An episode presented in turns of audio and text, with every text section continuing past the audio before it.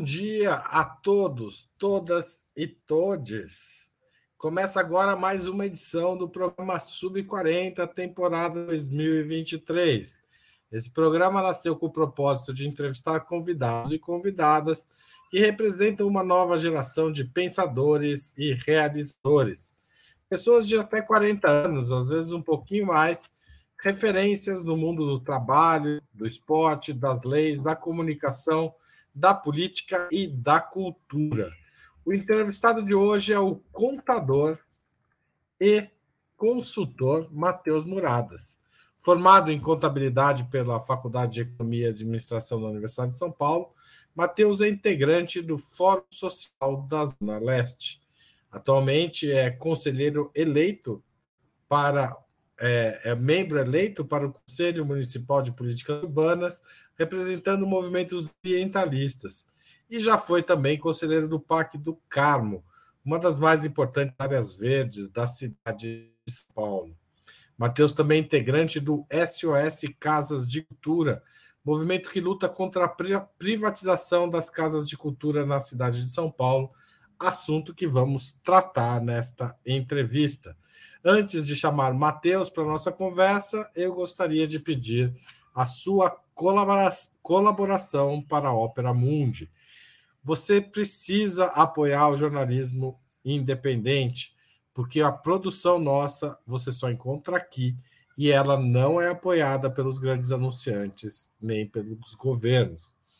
A, a nossa principal forma de, a, de manutenção do nosso trabalho é a assinatura em nosso site www.operamundi.com.br barra apoio.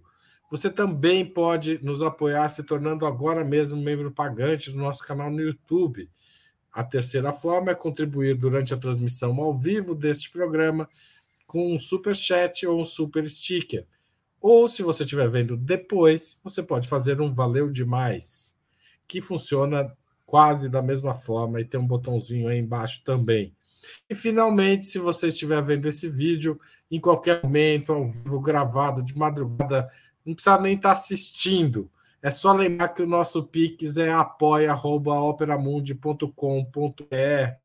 Nossa razão social é a última instância editorial limitada. Entrou no seu aplicativo para pagar um boleto, aproveita e manda uns caraminguás aqui para gente. Todo apoio para gente é importante, por menor que seja. Tá certo?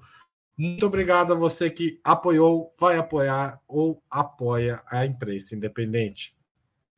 Também é pedir para você colaborar de outra forma, se engajando com o nosso conteúdo, dando like, clicando no sininho, compartilhando.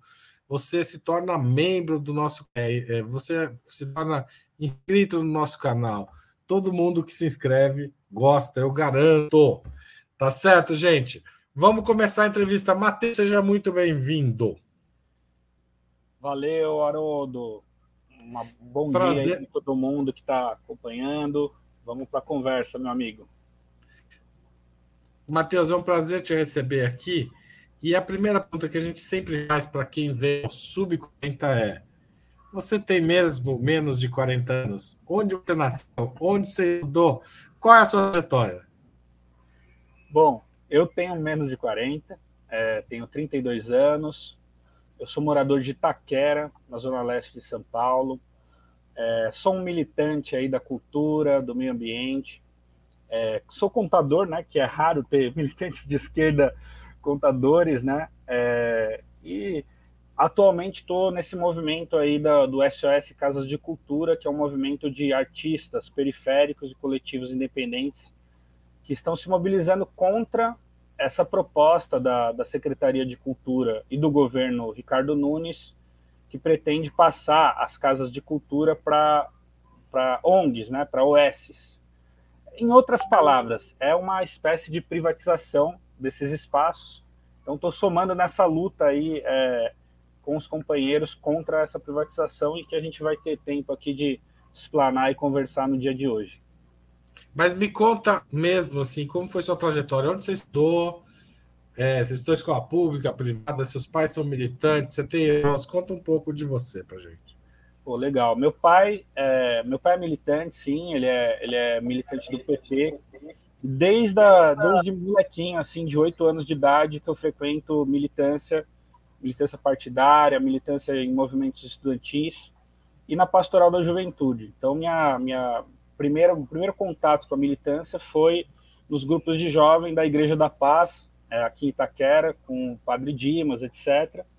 E nos movimentos estudantis, né? É, fiz parte de Grêmio, estudei em escola pública na, na ITEC Camargo Aranha, é, e ali começou o meu, meu agito é, na militância estudantil. Participava da UMES, participava do, dos movimentos secundaristas, e no período de faculdade, assim, é, eu diria que eu me afastei um pouco da militância por questões profissionais, né? Eu, tra eu trabalhava, estudava, trabalhava na, numa empresa grande de, de auditoria e realmente não conseguia ter tempo para participar da militância, porque realmente nos puxa para a defesa das lutas sociais e tal. Eu não conseguia ter tempo. É, foi então que, que, mais ou menos em 2015, 2014, eu saí da, da área de auditoria e fui trabalhar na área social numa entidade social de Guaianazes. E foi ali que eu comecei a me engajar cada vez mais com cultura. Já tinha tido um contato, principalmente quando adolescente, em movimentos de cultura de periferia, de bandas. É, fiz parte de um movimento chamado Som Nosso de Cada Dia, que fazia um evento nos céus, né? É, nos céus, uma política da, implantada aí na, no governo da Marta, e que mobilizou toda a classe artística, etc. E a gente ocupava o Céu Aricanduva, fazia um evento lá, eu com 15 anos, esse foi meu primeiro contato com a militância cultural. Então, quando eu saí da, da Price, né, da, da, da auditoria, eu voltei para essa militância cultural e comecei a, a desenvolver um, um, um, coletivo, um sarau no Parque do Carmo. Né? É, então esse sarau, ele começou ali, o primeiro sarau que a gente fez foi em 2015, e era um sarau temático, né? A gente tinha, é, fazia rodas de conversa, não só apresentação de poesias e tal, mas fazia apresentações musicais, fazia debates, trazia pessoas do movimento, do, do MST, movimento feminista, movimento negro, e sempre foi uma cara, assim, do sarau ter essa pegada bastante politizada, né? É, e com o tempo, a gente começou a, a ter problemas no parque, né? É, Para além da nossa atividade cultural, a gente começou a perceber a, a degradação, a deterioração do parque, o sucateamento do parque, principalmente naqueles primeiros anos ali do governo Dória, né? E, e, isso nos fez, né? O coletivo entendeu como importante a, é, entrarmos no conselho do, do parque é, para defender tanto as atividades culturais do, do nosso coletivo, quanto a própria qualificação desse parque urbano tão importante. O segundo maior parque de São Paulo, parque localizado na periferia, um, um, dos maiores frequentados também, e numa condição completamente destruída naquele momento. Então, com essa participação dentro do, do Parque do Carmo, é, eu pude me envolver ali com com a militância do meio ambiente. Então, fiz essa interface entre meio ambiente e cultura e comecei a integrar o Fórum Verde Permanente, que é um coletivo que é um fórum que reúne conselheiros gestores, ambientalistas da cidade inteira e que surgiu é, justamente nessa luta contra a privatização do Ibirapuera. Né? Então fizemos uma, um, um, grande seminário em 2016, se eu não me engano, 2016 ou 2017.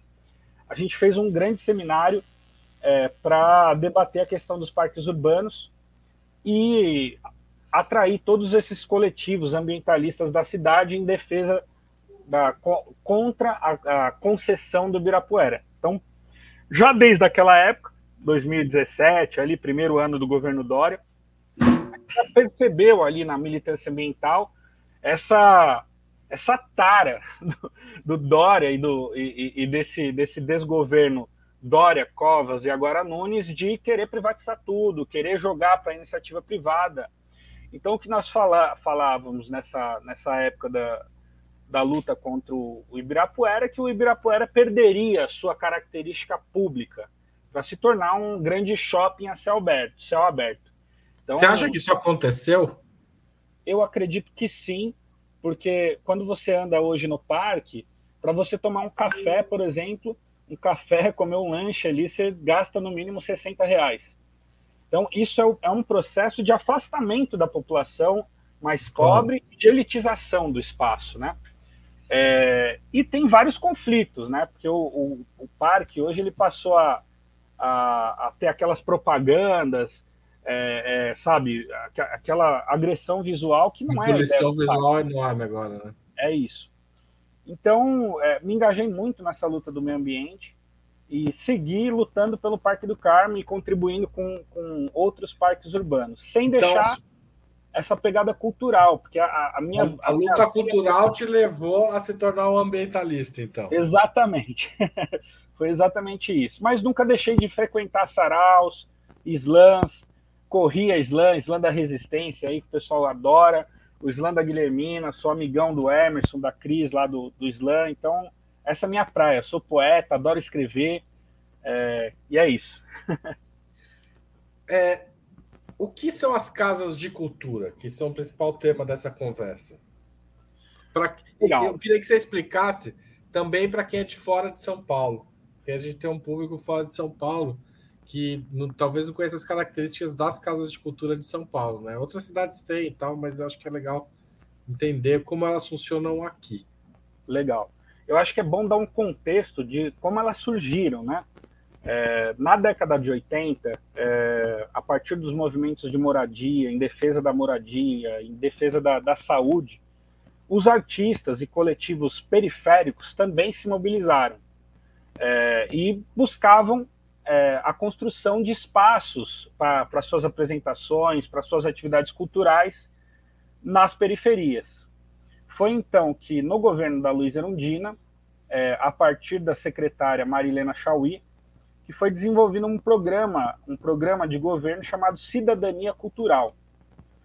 E a cidadania cultural, ela tinha uma das suas ações a é, determinação das casas de cultura, da criação das casas de cultura, que são equipamentos públicos localizados nas periferias, onde se desenvolve as mais variadas atividades culturais, desde saraus, apresentações, é, é, cursos de grafite, cursos de artes visuais, debates, rodas de conversa, estudos de patrimônio histórico local, enfim, uma série de ações e com a característica, diferente de grandes auditórios, que aqui em São Paulo a gente tem os auditórios, centros de cultura grandes, a diferença da Casa de Cultura é a cidadania, né? ou seja, os coletivos, os artistas periféricos, os, os frequentadores, eles participam, participam da, da ação, inclusive voluntariamente, fazendo as suas ações, fazendo grupos de teatro, grupos de saraus,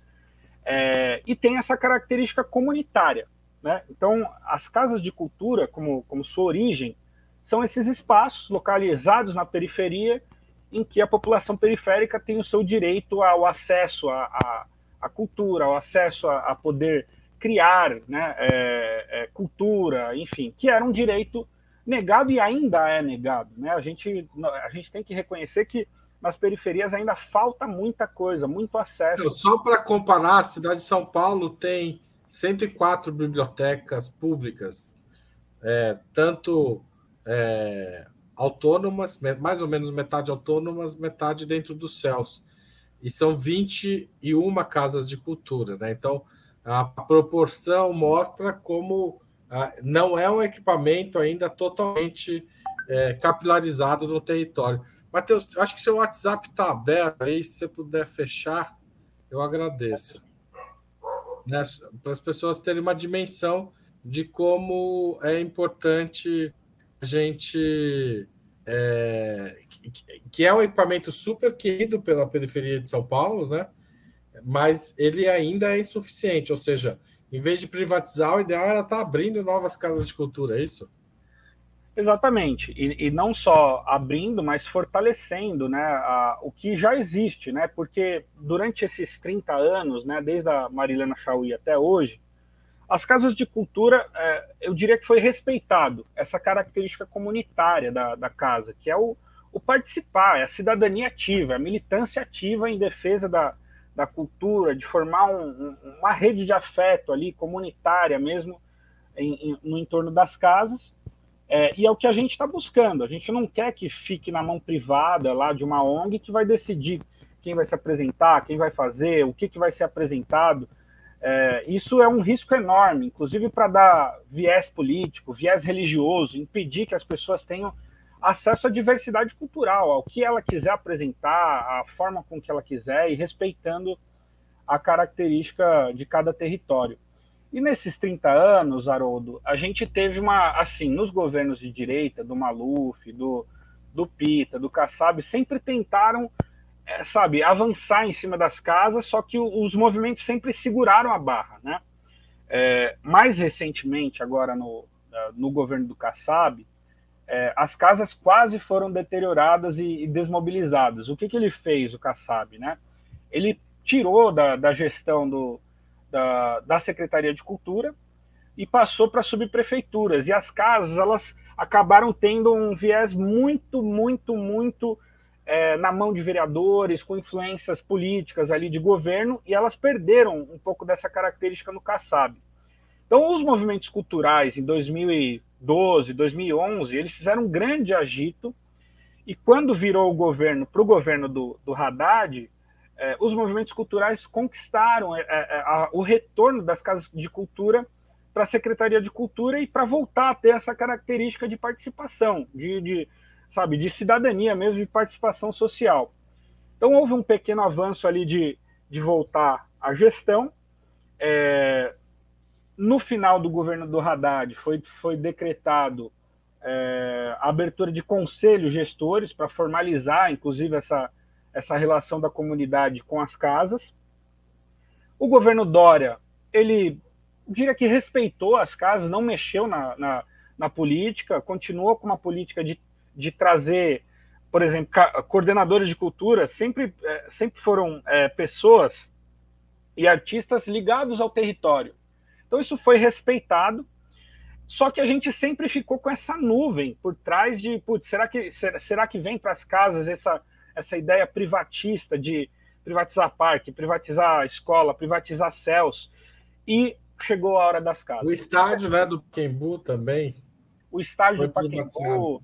Então, então teve aqui em São Paulo esse movimento privatista do, do, do Dória, que ele fala que não é privatização, é concessão, é parceria. Balela, é privatização, é, é perder a, a, gestão direta do poder público sobre o serviço público. Né? Então, é, em 2022, no começo do ano passado, foi publicada uma matéria na Folha em que a secretária deu uma entrevista dizendo que existia um estudo para passar, uh, é, passar um modelo de, de gestão para OS, etc.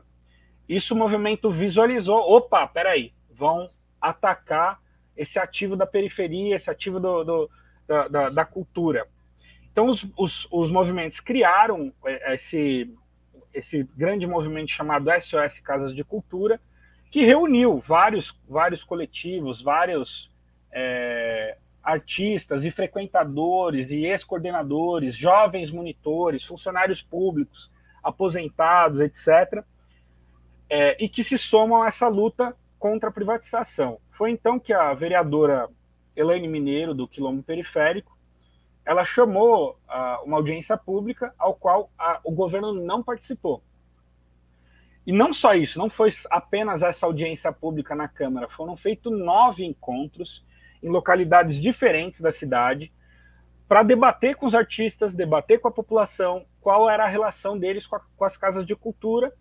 É, e nenhum, nenhum desses encontros a prefeitura é, participou. E pelo contrário, na audiência pública da, da Câmara, apesar da ausência da, da Secretaria de Cultura, eles negaram que, é, que existia algum estudo de, de, de passar para OS, pelo menos na, na Secretaria de Desestatização. O pessoal da, da, da Secretaria de Cultura falou: olha, tem uma análise aqui, uma pequena consulta, mas nada crítico. Então ficou por isso mesmo ao longo de 2022. Então, no final do ano, o que, que eles fizeram? No meio do recesso parlamentar, no meio das férias, eles lançaram uma, uma consulta pública para um edital chamado às pressas para falar no dia 13 de janeiro sobre a, a, a passar a gestão da, das casas de cultura para as OS. Mais uma vez, o movimento se articulou, fez uma grande mobilização, a gente ocupou a, o Centro Cultural da Vergueiro, e tomou de assalto o, o, a audiência pública. Tomamos os microfones, não permitimos que a audiência seguisse, é, e principalmente porque nem a secretária de Cultura estava presente nessa audiência pública. Então seria algo ali para preencher tabela e literalmente passar boiada. Nós não permitimos, e o movimento passou a fazer ações diretas né, de enfrentamento do, do Ricardo Nunes em atos públicos, Ricardo Nunes e da secretária Aline Torres. É, então, nós, nós estamos nessa, nessa grande mobilização em defesa das casas. A nossa pauta é que sejam feitos concursos públicos para coordenadores, para técnicos de som, é, e a gente consiga suprir a necessidade de, de estruturação das casas de cultura com um serviço direto e que fortaleça a participação social. Esse, essa, essa, característica de gestão comunitária, gestão participativa. A gente tem o exemplo aqui em São Paulo, Haroldo, da, das fábricas de cultura, que é do estado de São Paulo, desenvolvido pelos governos do PSDB e tal.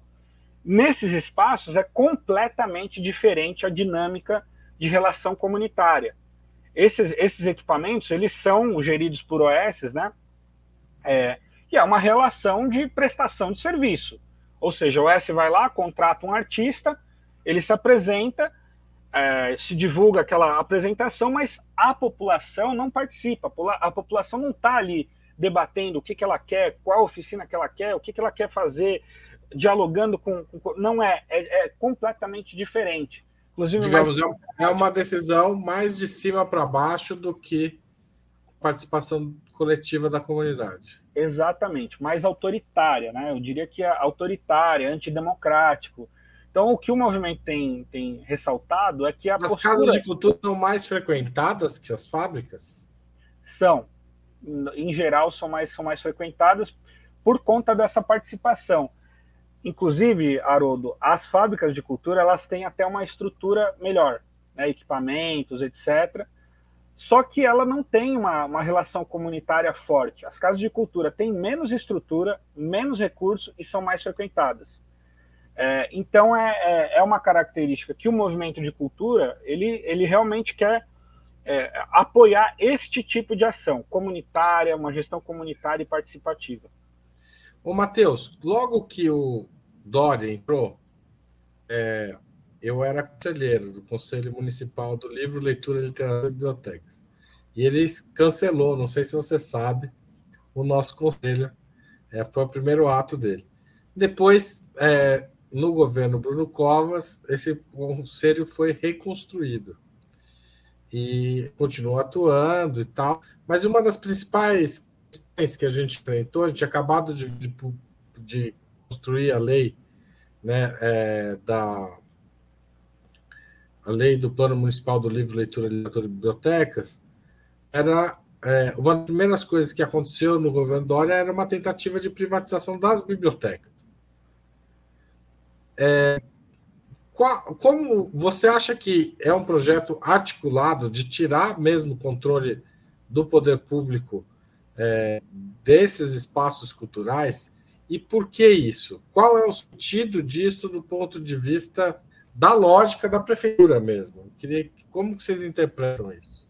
Olha, eu tenho uma interpretação que a, a prefeitura de São Paulo, acho que é legal, é, pra, como o programa dialoga com o Brasil todo e, e muitas vezes a, a, as prefeituras ao redor do Brasil olham para São Paulo como, como modelo. A prefeitura de São Paulo hoje, muitas das nossas políticas públicas de várias áreas existem essas parcerias com ONGs, com OS, etc. Então, se você olhar a área da assistência social, né, que atende populações em vulnerabilidade, em extrema pobreza, etc., existe uma, uma incidência muito grande das, das organizações sociais, as creches, etc. Inclusive, tem denúncias de máfias de creches em São Paulo e, e etc. Na saúde, a mesma coisa, então, hospitais, UBS, aqui é, a gestão direta vem sendo atacado ao longo dos anos, né? tem deixado de ser uma gestão direta. Então, a, a prefeitura não tem renovado seus quadros de servidores, não tem aberto novos concursos, e em contrapartida, o que, que ela faz para suprir a, a, a, o serviço público e, e os programas é, de governo, os programas da prefeitura? Elas, elas fazem essas parcerias com OAS que, entre aspas, do ponto de vista burocrático, é um caminho mais fácil. Você pode contratar é, profissionais seletistas, você tem uma facilidade de prestação de contas, é, você não precisa prestar contas com, com toda a clareza que tem em editais e licitações públicas. Então, é um modelo que flexibiliza a, a gestão pública então, a prefeitura acaba passando a boiada, e aí o que, que acontece? Qual que é o grande problema? A influência política, né? Então, muitas dessas OS que, que estão é, é, é, fazendo a gestão da, da coisa pública têm vínculo político, tem vínculo político com governante, com vereadores, com e, e nem sempre o interesse público está à frente da, da, da, da, da ação dessas é, organizações. E mais do que isso, né, Haroldo? O que a gente defende no movimento SOS Casa de Cultura é a valorização dos trabalhadores da cultura. Esse modelo de OS, para citar um exemplo aqui, o CELS, que todo mundo conhece ao redor do Brasil, aí, o CELS, aqui em São Paulo, é uma política muito exitosa, né? que é um equipamento, é uma escola que tem teatro, que tem piscina, que é maravilhoso, e o, a primeira ação aí que o Covas e o Nunes fez foi passar os céus, a gestão do, dos, do, do, dos espaços comuns para organizações sociais. E aí, Haroldo, sabe quanto que se paga por oficina nesses equipamentos? O movimento ele luta para o pagamento das oficinas entre 100 e 200 reais por oficina. Sabe quanto que, a, que, a, que o Instituto Bacarelli está pagando por oficina? 12 reais. 12 reais por oficina. E o movimento pauta para ser pago 100 reais. O professor da oficina está ganhando 12 reais por oficina. 12 reais por aula. E com é... quanto tempo dura essa aula? Cinco minutos? pois é. O, o, a pessoa dá aula e não consegue comer, tomar um refrigerante e um, e um, e um sanduíche depois. Tá sem som, perdeu o som. Oi, voltou? Voltou. Beleza. Então, é, esse é o exemplo do, do que, que o governo Ricardo Nunes quer fazer. E, e mais do que isso, existe também é, um cargo de professor de artes que o, o salário do professor de artes é dois mil reais. É um salário muito abaixo do que se paga é, para uma categoria de artistas, de, de professores, né? Então, o que a gente defende é que sejam valorizados, que tenham uma carreira pública, né, um, um, concurso público, que se contrate profissionais qualificados, com bom salário, porque isso, Haroldo, vai fortalecer a característica essencial das casas, que é a participação comunitária. Ter uma OS, a OS vai ter outros interesses, a OS pode até agilizar ali o processo de prestação de contas, etc., mas ela vai perder a, a essência das casas de cultura, que é a participação social. Matheus, qual que é o caminho para valorizar a cultura numa cidade como São Paulo? Como você tem visto, como é a relação do município com esses movimentos culturais, tantos que você citou, né?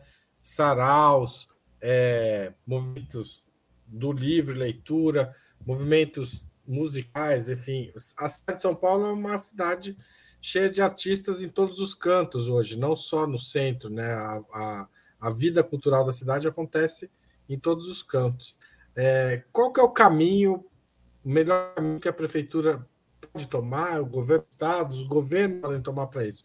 Retomar projetos como havia é, de pontos de cultura, incentivo. Qual, qual é a política cultural que você sente falta hoje na cidade de São Paulo? O que eu sinto falta, Haroldo, é, é a prefeitura cumprir o plano municipal de cultura.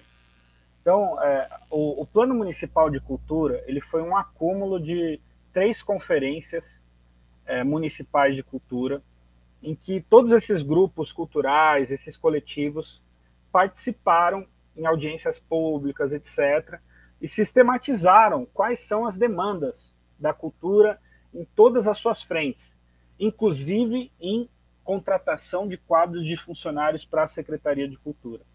Então, esse plano é muito amplo, Haroldo, e ele é o acúmulo de anos, né? Como eu citei aqui no começo da conversa, é o acúmulo lá da década de 80, 70, os grupos de teatro que lutaram contra a ditadura, é o acúmulo dessa, de, dessa grande mobilização da, da cultura paulistana é, que se, foi sistematizado num plano municipal. E o, a prefeitura, especialmente no governo Dória e no governo Nunes, não tem respeitado as pautas que o, que o movimento sistematizou. Então, para exemplificar é, boas políticas que foram criadas nos últimos anos, que foram conquistas do movimento e que foram, inclusive, pautas também de, de fundamentação no plano, de cultura, plano municipal de cultura, nós temos aqui em São Paulo três programas muito exitosos que, que incidem na periferia, que é o programa Vai 1, Vai 2 e a Lei de Fomento às Periferias.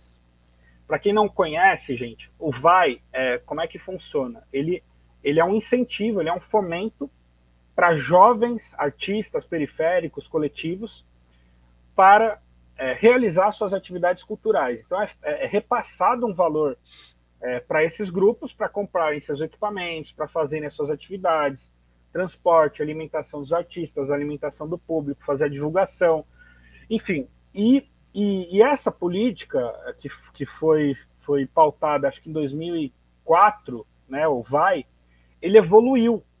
E, e muitos desses, desses coletivos que estão hoje lutando contra o SOS, eh, eh, contra a privatização das casas de cultura, vieram dessa veia eh, do VAI, né, do programa VAI, é, que incentivou uma série de, de, artistas periféricos que não teriam oportunidade de trabalhar com cultura a trabalhar com cultura a partir dessas políticas de fomento. Então, o VAI é, é, evoluiu para o VAI 2, que é um fomento um pouco mais alargado, com tempo de duração maior, com um valor maior, e em 2015, 2014, o movimento cultural das periferias foi feito, um, é, criaram um movimento chamado Movimento Cultural das Periferias e foi pautada pelo movimento, redigida com apoio de, é, das universidades, de pesquisadores. Foi criada uma lei de fomento às periferias. Então, esse fomento ele é um, uma verba direcionada para grupos com um pouco mais de histórico, de de bagagem para desenvolver ações nas periferias, nos equipamentos como casas de cultura, como biblioteca, etc. E é aquele incentivo que, que os grupos culturais, artistas precisam para conseguir conduzir os seus trabalhos e oferecer arte e cultura gratuita para a população. Então, esse, esse tipo de luta e de política pública é o que o movimento entende como, como mais adequado, né? É, nós temos exemplos também, Haroldo, aqui em São Paulo, das ocupações culturais. Para quem é de fora, é, aqui em São Paulo tem uma série de, de, de, prédios públicos que estão abandonados. E não só públicos, mas também privados. E que o que, que os artistas nas localidades têm feito? Eles ocupam esses espaços e passam a desenvolver atividades independentes. Né? Então, tem um exemplo muito muito lindo, muito legal da ocupação Mateus Santos. Quem quiser pesquisar aí depois no Instagram e tal. Exemplo muito fantástico. Eles fazem um trabalho em rede, né, de decisão coletiva, em que o grupo de capoeira dialoga com o grupo de rap, dialoga com o grupo de dança, de yoga, fazem a gestão comunitária, inclusive compartilhada ali dos recursos, da captação de recursos para o espaço e ocupam esses espaços, muitas vezes, é, prédios públicos abandonados.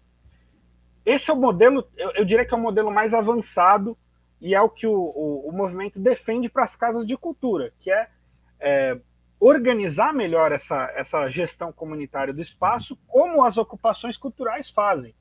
Então, eu sugiro que, que quem estiver assistindo aí procure aí Ocupação Mateus Santos, Ocupação Coragem, que é na Coab 2, É, é, eu acho que tem uma do M. Mirim também, não lembro o nome, mas tem várias ocupações é, culturais ao redor de São Paulo e que o movimento entende que esse é o modelo. É o modelo em que o artista é o protagonista, os coletivos periféricos são protagonistas, o frequentador participa ali, é o protagonista, e não uma ONG, não uma, uma empresa. Né? Quem é protagonista é o trabalhador. É esse é o modelo que a gente defende. É, a eleição do presidente Lula recolocou. É, o, o, Igor, coloca na tela aí algumas imagens aí, a, parte da ocupação Matheus Santos e a ocupação. Não, a outra. A petição nós vamos pôr daqui a pouco, gente. Calma. É, Matheus Santos, coloquei no chat aí. E ocupação é, coragem. Daqui a pouco o Igor, pô, enquanto isso eu pergunto. É, o, a eleição do presidente Lula permitiu a reconstrução, que ainda está em fase inicial, do Ministério da Cultura. Quais as políticas do passado do Ministério da Cultura que você gostaria fossem retomadas para a cidade de São Paulo e como elas articulariam tanto com as casas de cultura quanto com ocupações como essa que você mencionou, a Matheus Santos e a ocupação Coragem. Haroldo, a política mais, é, mais é, vital para as periferias que for, foram desenvolvidas no governo Lula e no governo Dilma é a política cultura viva e principalmente a política dos pontos de cultura.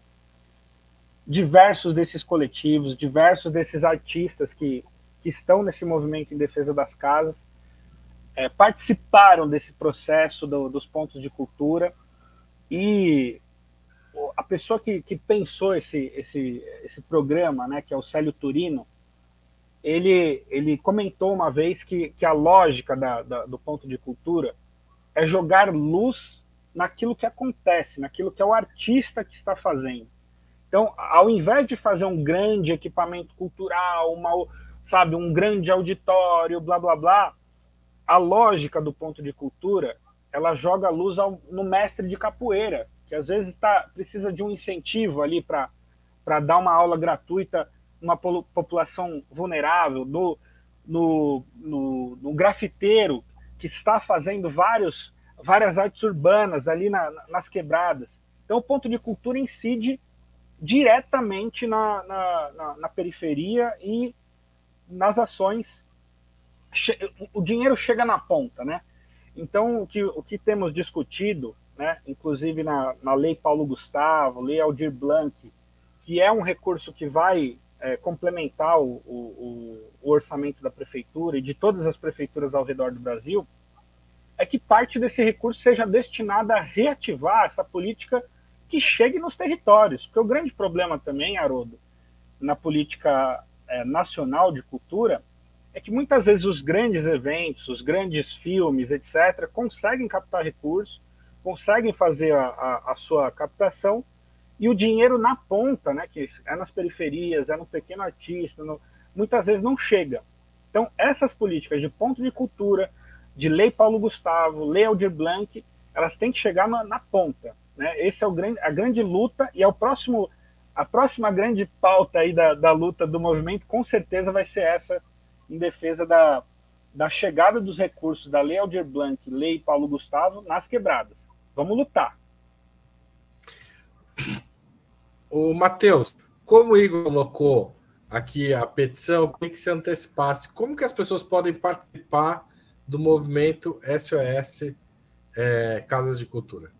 Ficou legal. Nós temos, nós temos uma página no Instagram, é, então procurem lá SOS Casas de Cultura e nós temos divulgado as nossas reuniões presenciais. Então, as reuniões geralmente acontecem no local central, porque o movimento é bastante capilar, assim, em todas as regiões de São Paulo. Então, a gente tem feito as nossas assembleias, etc., na, em locais centrais. A última das nossas reuniões aconteceu no Sindicep, que é o Sindicato dos Servidores Públicos Municipais, e lá a gente faz as divulgações, é, compartilha todas as entrevistas, etc. Nós temos os grupos também de, de GTs, etc. Mas a ação tem acontecido presencial. Né? Então, o que a gente pede para acompanhar a, a, a, nossa página no Instagram e quem quiser somar, compareça nas na, na, na nossas reuniões e a gente insere lá dentro dos GTs e tal. Eu estou no GT de comunicação, tem muito trabalho, muita luta a ser feita. A gente está com os jovens monitores e, e, uma galera muito massa fazendo essa comunicação, a interlocução com os vereadores, com, com o, o Tribunal de, de Contas do município, enfim. A gente está super articulado e queremos barrar essa privatização.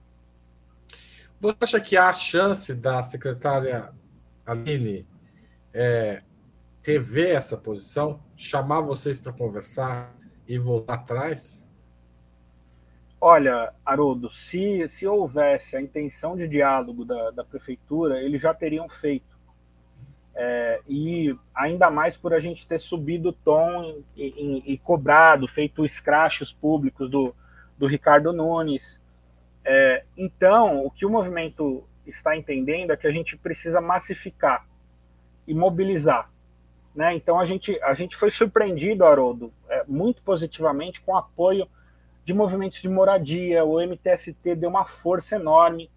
Eles vieram na nossa, na nossa assembleia, o Sindicato dos Servidores Públicos, o Sindicato dos Metroviários é, e vários outros movimentos anti-privatização. O que, que a gente percebeu, Haroldo? Que muitos desse, desses movimentos que viram as privatizações acontecendo na saúde, acontecendo agora nos céus, que não conseguiram um, um, caldo de mobilização, eles estão se somando a nós e vendo como aqui na cultura um momento para, sabe, tematizar essa, essa, é, é, essa entrega da, do serviço público para a iniciativa privada. Então, a gente está vendo, assim, o SOS Casos de Cultura, ele está nessa, nessa pegada de lutar contra a privatização. Tá aí o, o, o Tarcísio, que quer jogar a Sabesp na, na, é, nas mãos privadas também. É, enfim, querem privatizar tudo. E eu acho que esse vai ser o grande mote de mobilização aqui em São Paulo contra o Ricardo Nunes e, e o Tarcísio. É, você não falou da petição. Como é que a petição ainda está circulando? O pessoal pode assinar ainda? A petição está circulando. A gente está circulando esse esse esse link.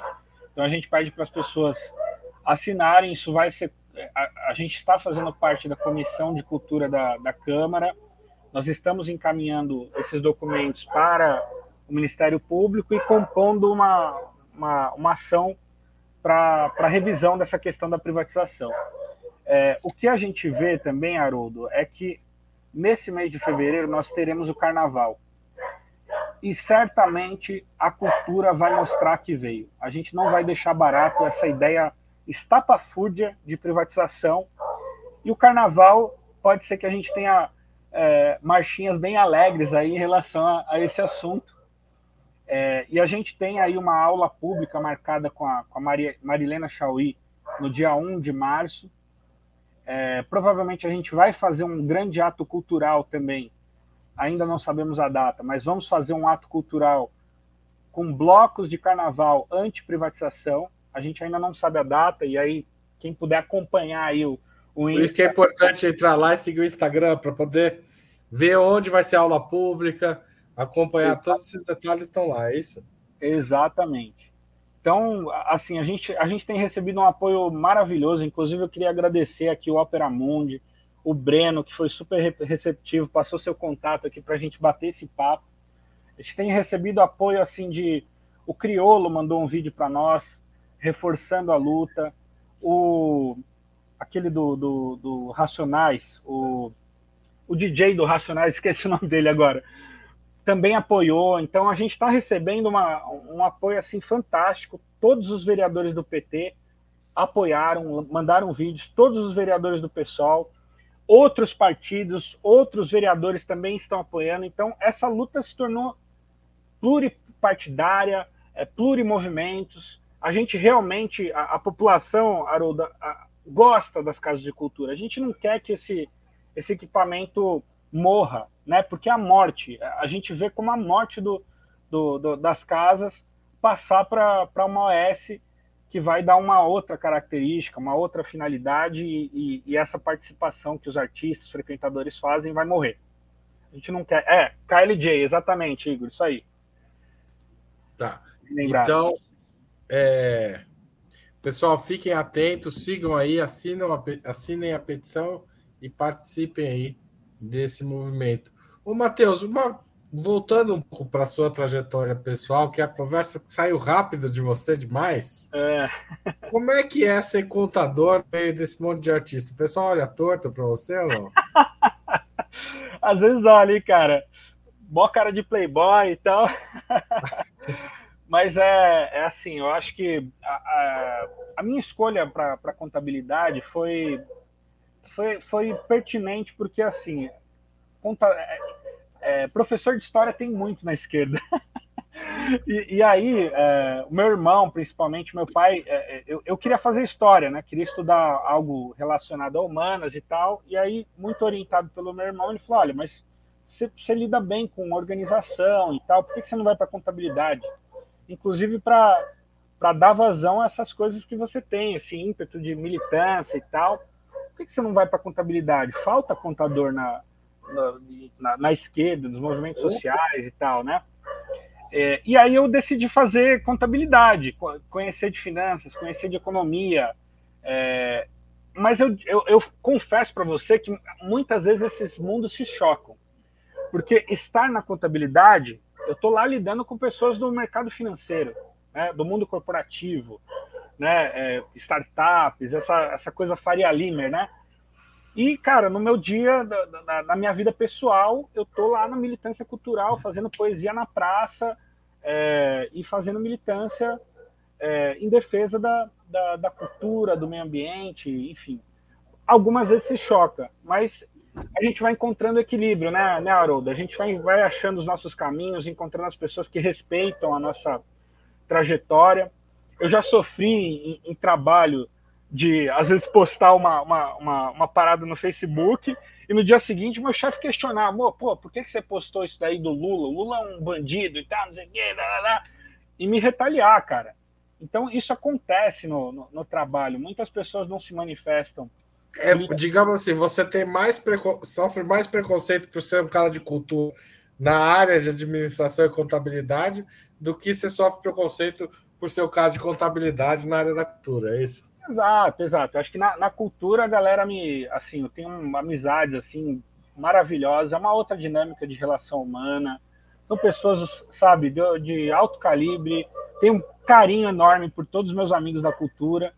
É, e isso, aprendi muito, cara. Aprendi muito na cultura. Nada que a que, que um banho de poesia, um banho de roda de conversa, de formação não, não, não, não enriqueça a nossa militância, a nossa visão de mundo, nossa e, e energiza a nossa luta, né? É isso. Ô, Matheus, mas é, você usa de vez em quando, é curiosidade mesmo, acho legal. Você já foi chamado a atuar como contador desses processos, prestação de contas, contratação, resolver problemas de balanço e tal, de artistas, essas coisas? Te chamam para isso?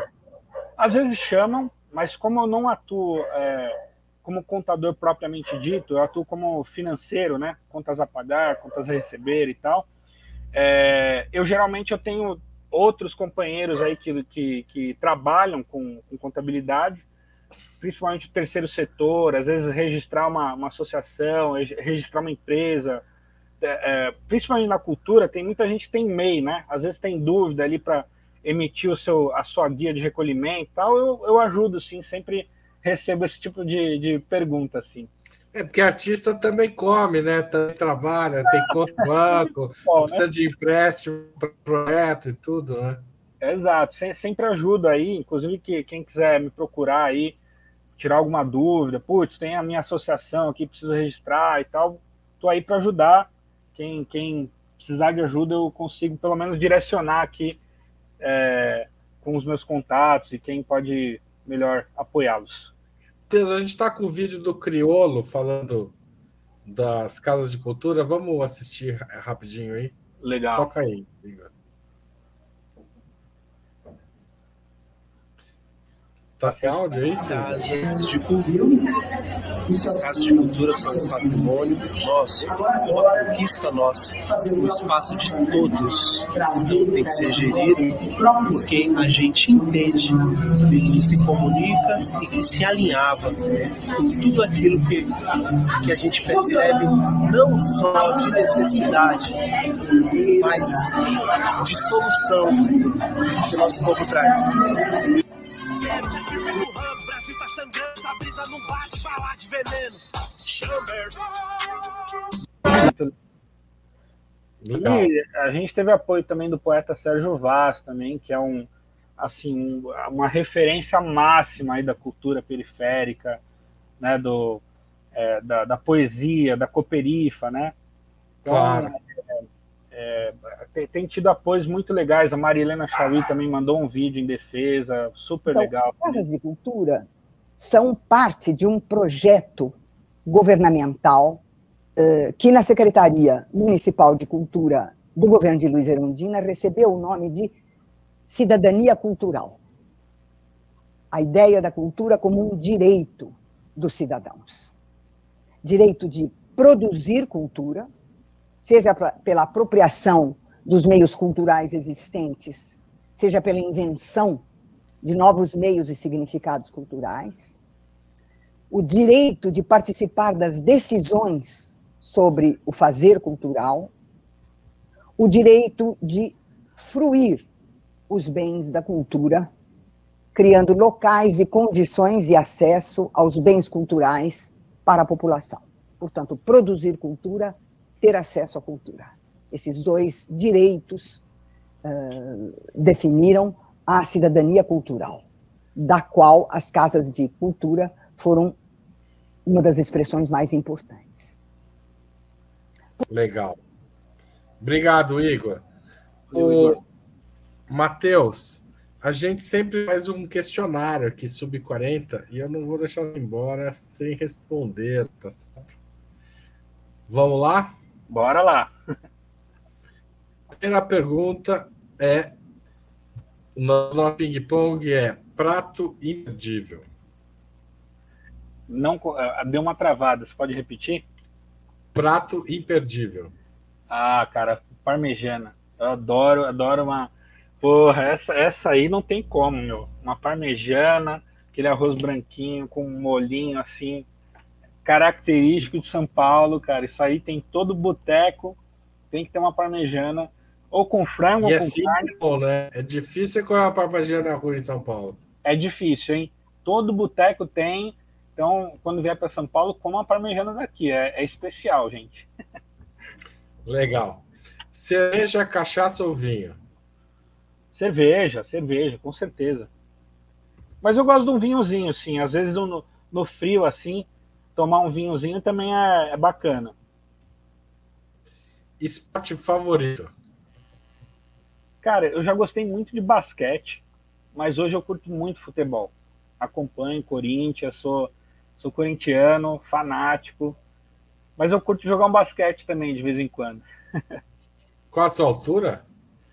Eu sou baixinho, cara, mas eu, eu dou uns arremessos de três lá que deixa os caras no chinelo. Você, eu tô te perguntando porque eu também sou baixinho, eu gostei de jogar basquete. Hoje em dia faz tempo que eu não jogo. É, cara, Mas é legal demais. Basquete é bom também. de futebol? Corinthians, né? Ó, tá aí Corinthians na tela, falou, né? Tá aí na tela, time do povo, democracia corintiana, um time de luta. Sabe? É, é o, isso. O melhor jogador do Corinthians que você viu jogar? Cara, eu gostava muito do Tevez é, porque eu era moleque, é. né? Então foi, foi a primeira pegada assim que eu acompanhei mais de perto. Eu gostava muito do Tevez. É... Eu acho que o Tevez, cara, o Tevez era muito foda. Ele era bem. No futebol é seu ídolo. É meu ídolo. Não, o meu ídolo no, no futebol, apesar do cara ser um puta no mau caráter, no fora de campo e tal, o Ronaldo, eu, ele é um cara muito foda, né? Por tudo que ele passou ali de quebrar o joelho, voltar, é, é, essa representação do que acho que eu diria que é o que é o povo brasileiro, sabe, de se superar, de não desistir, é, sabe, levantar a cabeça. Eu acho que ele é um puta num, é um fenômeno mesmo de superação no, no, esporte que eu acho que ele é um cara muito foda. Mas fora de campo é um Zé Ruela, né? Passatempo. Cara, eu gosto de escrever. Eu escrevo muito. É, acho que como exercício de militância e de, de libertação mental mesmo. Eu gosto de pelo menos escrever uns cinco, seis textos por semana, crônicas, poesias e tal. Eu encho o saco do Breno, mando todos os meus textos para ele lá, ele lê tudo. Muito legal. É, e procuro sempre, sempre olhar para o mundo e escrever. Escrever muito, crônica, política, cultura, meio ambiente. Sempre estou escrevendo dessa, da, da, sobre militância.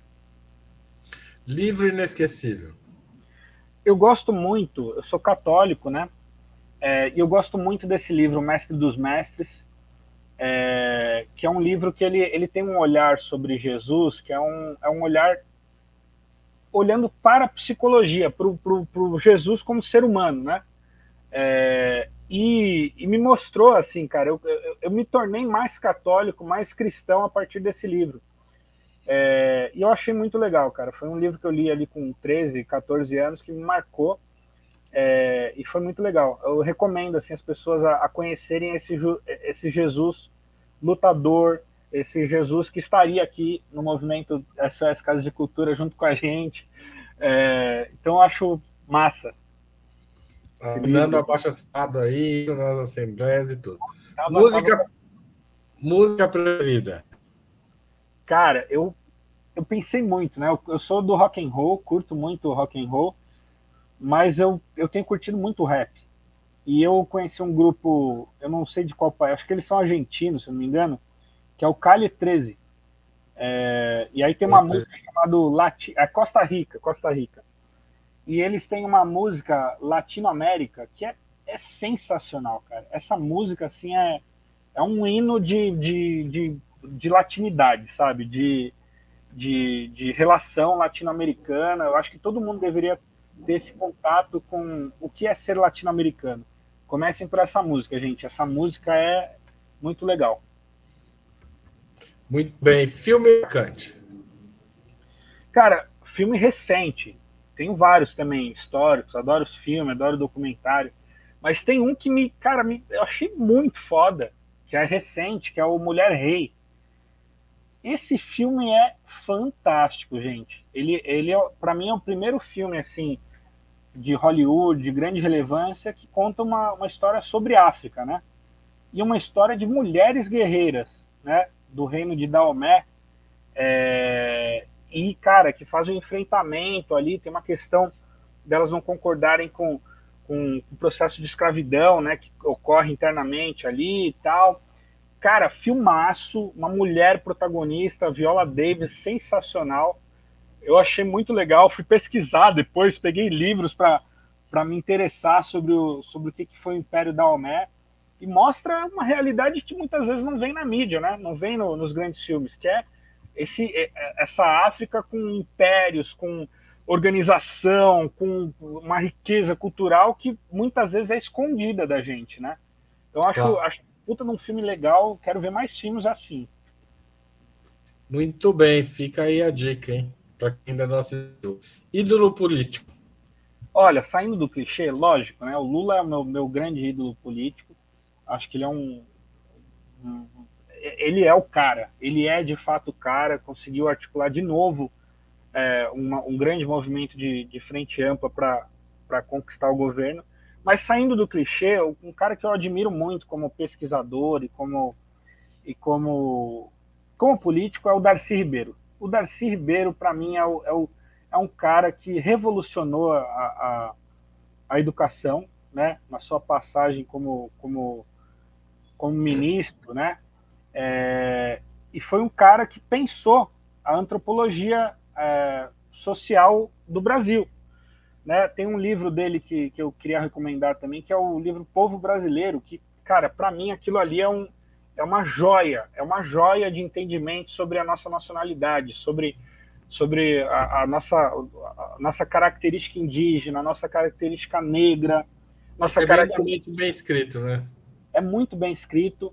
E, e, e, a história por trás desse livro, que ele escreveu assim, à beira da morte. Então ele, ele foi tendo os insights ali para escrever, como se fosse mesmo o último suspiro dele é, deixar essa grande obra de entendimento sobre, sobre a nossa nacionalidade. E viveu mais alguns anos depois. Ele estava à beira da morte, saiu do hospital e viveu pois mais é, um tempo. Cara. E, e, ele ganhou ali, acho que dois anos, dois ou três anos depois, ele faleceu. Então, eu, eu diria que todo militante, toda pessoa de esquerda deveria conhecer a obra do Darcy Ribeiro. A gente celebra muito Paulo Freire, né, Haroldo, como um, um cara da, da educação, um filósofo da educação. Mas em termos de política pública, e política de Estado de educação, acho que o Darcy Ribeiro deu, deu uma contribuição muito rica para o país e que é pouco exaltada. Então as pessoas precisam conhecer esse cara que, que é um fenômeno. Não, não foi presidente, mas eu tenho certeza que, que é um grande líder, é um grande cara é, de uma grande geração também. É, não, e tem papéis muito importantes, tanto quando ministro da educação, né? A criação do NB, e a, entre outras coisas, as políticas de educação pública, inclusive algumas pensadas pelo Paulo Freire, que ele estava buscando implementar né, em nível é, nacional, e depois o CIEP, né, que é o modelo do CELSA, inclusive de São Paulo. Então, é, de, e vai ser o modelo de educação integrada. Se a gente der perna para isso, esperamos que é, é educação integral se a gente tiver pernas para isso, porque a gente tem aí no governo Lula que começa agora. E última questão desse nosso bate-papo: evento histórico de que gostaria de ter do qual gostaria de ter participado. Cara, eu, eu pensei em vários, né? Eu pensei, putz, eu queria estar lá na, na Revolução Russa, junto com os caras lá tomando o poder, eu queria estar em, movimentos, né? E aí eu pensei num, num, grande movimento que, que eu enxergo Jesus dessa forma. Eu queria estar lá no Sermão da Montanha, junto com os caras, é, com Jesus, com esse Jesus guerreiro, batalhador, é, que estava lutando contra uma opressão do povo, né? É, e, e, e, como acho que o Frei Beto que disse isso, né? Jesus não morreu atropelado por um, por um camelo, né? Jesus morreu enfrentando um, um, um regime de opressão, a opressão dos romanos, opressão da elite judaica ali contra a população e, e, e revolucionou, tanto que aí a gente está aqui dois mil, dois mil e poucos anos depois, é, é, seguindo essa luta de Jesus. É, não esse Jesus das igrejas evangélicas, esse Jesus do, do, do, do, do, baronato. Jesus não estaria lá, Jesus estaria aqui do lado dos movimentos, junto com o padre Júlio Lancelotti, na Cracolândia, junto com os movimentos sociais, junto com os movimentos de cultura. Então eu queria estar lá com ele também, queria conhecê-lo. Acho que seria foda, assim. Tá certo, Matheus, a gente está com o tempo estourado, mas eu queria agradecer a essa hora de conversa conosco. Foi muito, tenho certeza que muito interessante internautas, porque foi muito interessante para mim. Espero aí que as pessoas se juntem ao SOS Casas de Cultura. Obrigado a você que assistiu, obrigado a você que contribuiu, obrigado a você que está espalhando essa live, essa transmissão para todos os seus amigos e amigas, porque cultura sempre uma questão central na vida social e política do país e a gente não pode deixar passar esses assuntos. Obrigado, Matheus. Volte sempre Ópera Mundo. Valeu, gente. Um abraço a todos e, e é isso aí. Vamos para a luta. Tchau, tchau.